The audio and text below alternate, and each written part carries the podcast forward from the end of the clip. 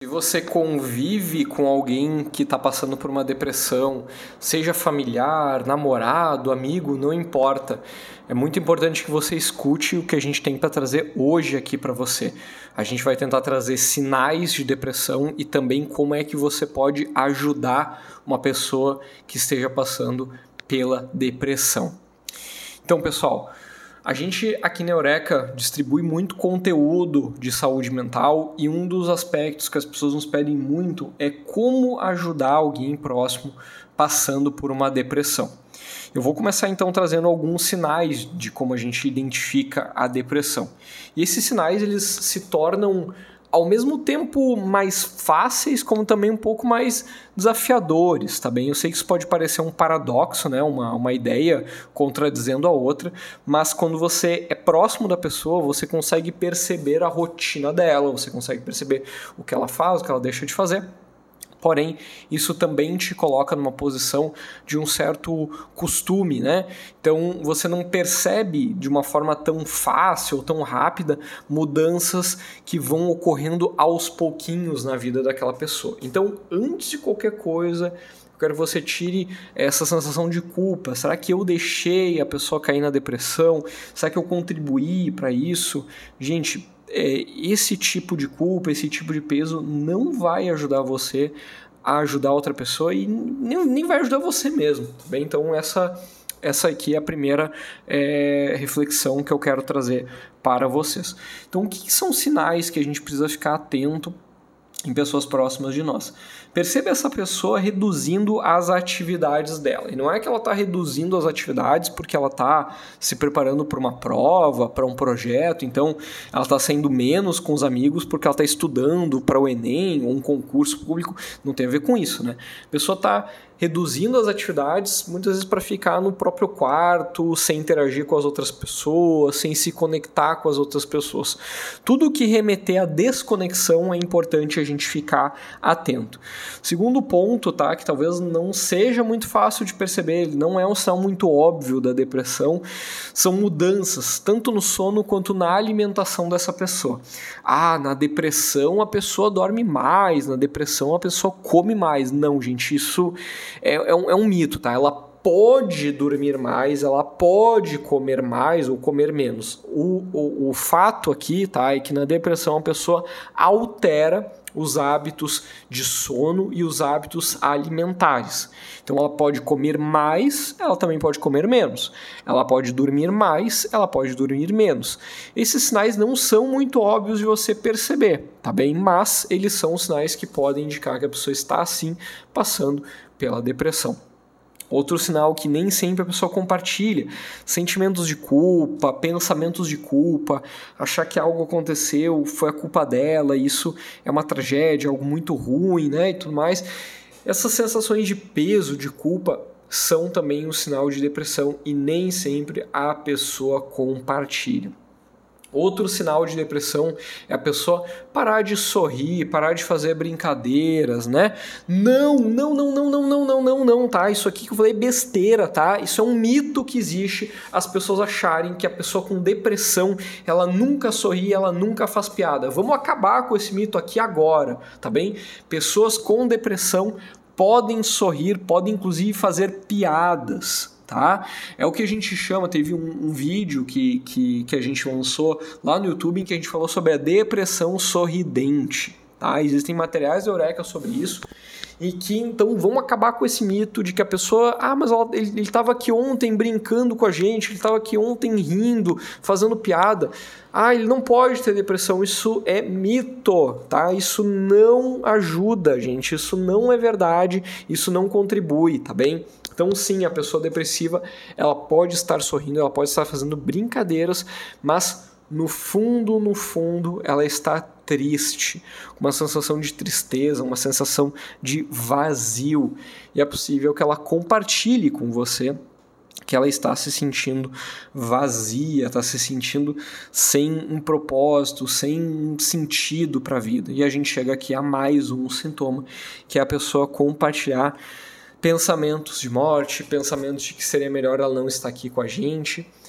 Então, pessoal, trouxe aqui diversos sinais, tá bem? Sinais que não são muito óbvios para a gente perceber se uma pessoa está passando pela depressão. Você ficou interessado em saber mais sobre os sinais? Existem muitos materiais da Eureka trazendo em detalhes os sinais de alguém que está passando por depressão. Tá? Você pode ler no nosso blog, você pode ver vídeo no YouTube, você pode ver no nosso Instagram e tem inclusive livros da Eureka falando sobre depressão. Tá? Vamos passar agora então para uma outra parte, né, que é o que, que a gente, como alguém próximo, pode ajudar alguém com depressão. Eu diria que o principal, né, o principal, a principal atitude que você pode ter como alguém que está próximo é você permitir a sua escuta, você permitir a sua atenção, ou seja, você dar atenção, você permitir que a outra pessoa fale, que ela se comunique, que ela se expresse. Então, muitas pessoas que passam por depressão possuem muita vergonha do que elas estão passando. Elas sentem que tem algo errado com elas. Algumas até sabem que pode ser depressão, têm uma certa clareza, né, um certo entendimento de que estão passando pela depressão. Outras não têm muito entendimento de que isso é a depressão. Tá? Não tem, inclusive, como a gente saber até que a gente converse né, com um psiquiatra ou com um psicólogo. Né? A gente, para receber o diagnóstico, a gente tem que passar por um profissional especializado. Mas ok, você tem a, suspeita né, de que você pode estar passando por uma depressão, a vergonha de falar isso para um familiar é enorme. Tá? São poucas as pessoas que estão passando por uma depressão que vão se sentir muito confortáveis de estar pedindo ajuda, de estarem né, vocalizando, estarem trazendo né, esse tipo de, de preocupação, esse tipo de desconforto, esse pedido de ajuda. Tá? Então você que é o familiar, você que é a pessoa próxima, se a pessoa trouxer qualquer desconforto, a pessoa trouxer que está passando por um momento difícil, tem sentido triste ou que está querendo compartilhar com você algum desafio que ela está passando, nesse momento prestar atenção sem julgar, prestar atenção sem ficar dando conselhos, sem querer também tentar resolver a vida da outra pessoa, tá? Preste muito atenção no que ela está trazendo. Esse, esse não é um momento de a gente estar tá tentando trazer respostas, tentando trazer soluções. Esse é o momento de a gente prestar atenção sem julgamento. E a gente faz isso como? No máximo fazendo perguntas, né? Se colocando à disposição, mas sem ficar dando pitaco, sem ficar, quem sabe você faz aquilo, né?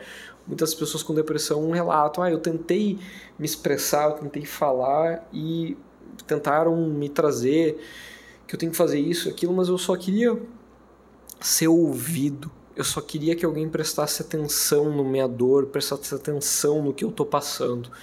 Então, essa é a principal atitude de você ajudar alguém que está passando por isso. O segundo ponto é: a pessoa te pediu alguma ajuda específica, ajude ela. Ela está compartilhando algo e ela te pediu a opinião, ela te pediu ajuda, ela está te pedindo diretamente, né, perguntando para você o que, que você acha que você pensa. Aí sim, com muita empatia, com muito respeito, muito cuidado, você trazer o que, que pode ajudar ela vou trazer aqui algumas dicas, né? Começar a fazer alguma caminhada, voltar a entrar em contato com aquilo que ela gostava. Então a pessoa tocava violão, voltar a tocar violão, a pessoa cantava, voltar a cantar.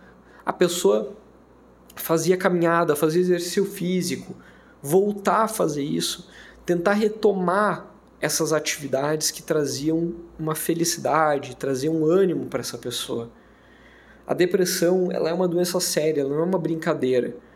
Mas, na maior parte dos casos, a cura, o tratamento dela não é algo muito complexo. Não é não estou dizendo que é fácil, tá? Não estou dizendo que é fácil, mas eu também não posso chegar aqui e dizer que é um tratamento muito complexo. Na maior parte dos casos não é. Existem casos que o tratamento vai ser difícil e também complexo, sim. Agora, boa parte dos casos, felizmente, né, pessoal? Felizmente, o tratamento é difícil, porém simples. Ele não é complexo, que é diferente de ser fácil ou difícil, tá? O tratamento da depressão ele sempre vai ser difícil, porém, na maior parte dos casos, ele vai ser simples. Em alguns poucos casos, ele vai ser complexo.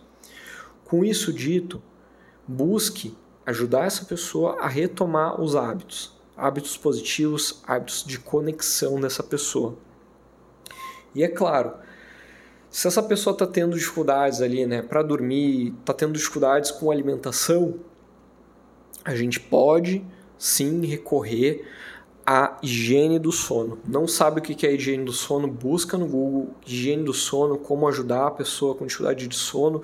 Existe também o durmazen.com, tá? que é um site da Eureka para ajudar a pessoa a dormir.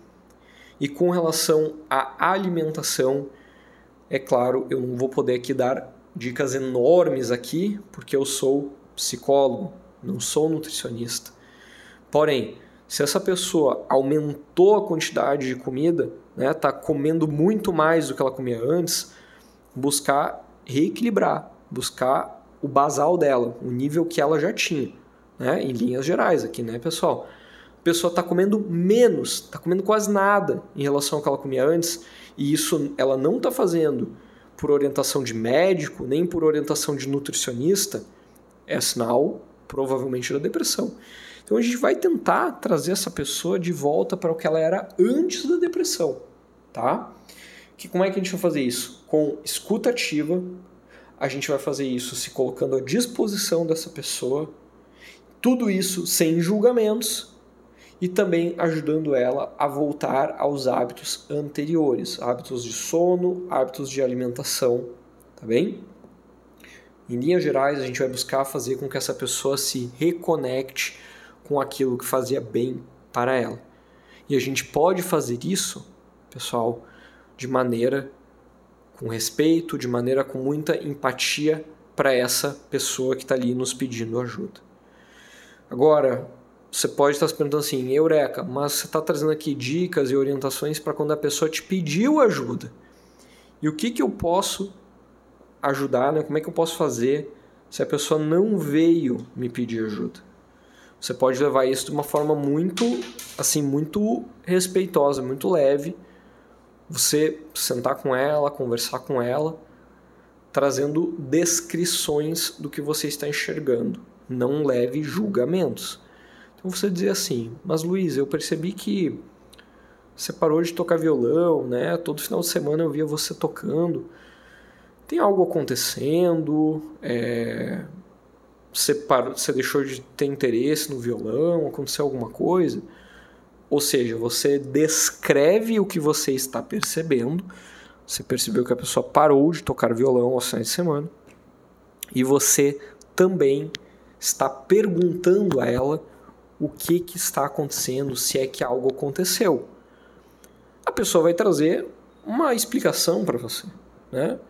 E a ideia aqui não é que você se torne um detetive, né, um investigador. Não é isso. Mas a ideia é que você dê espaço para ela falar sobre isso. Outra opção também que você pode utilizar é enviar conteúdos seja no grupo da família, seja no grupo que essa pessoa tem com, com você, outras pessoas, mas não direcionando isso para ela. A não ser que você tenha muita intimidade, muita intimidade mesmo, você pode pegar e dizer assim: bah, olha, eu achei esse vídeo aqui super interessante, quis compartilhar com você, né, um assunto bacana aqui e tudo mais.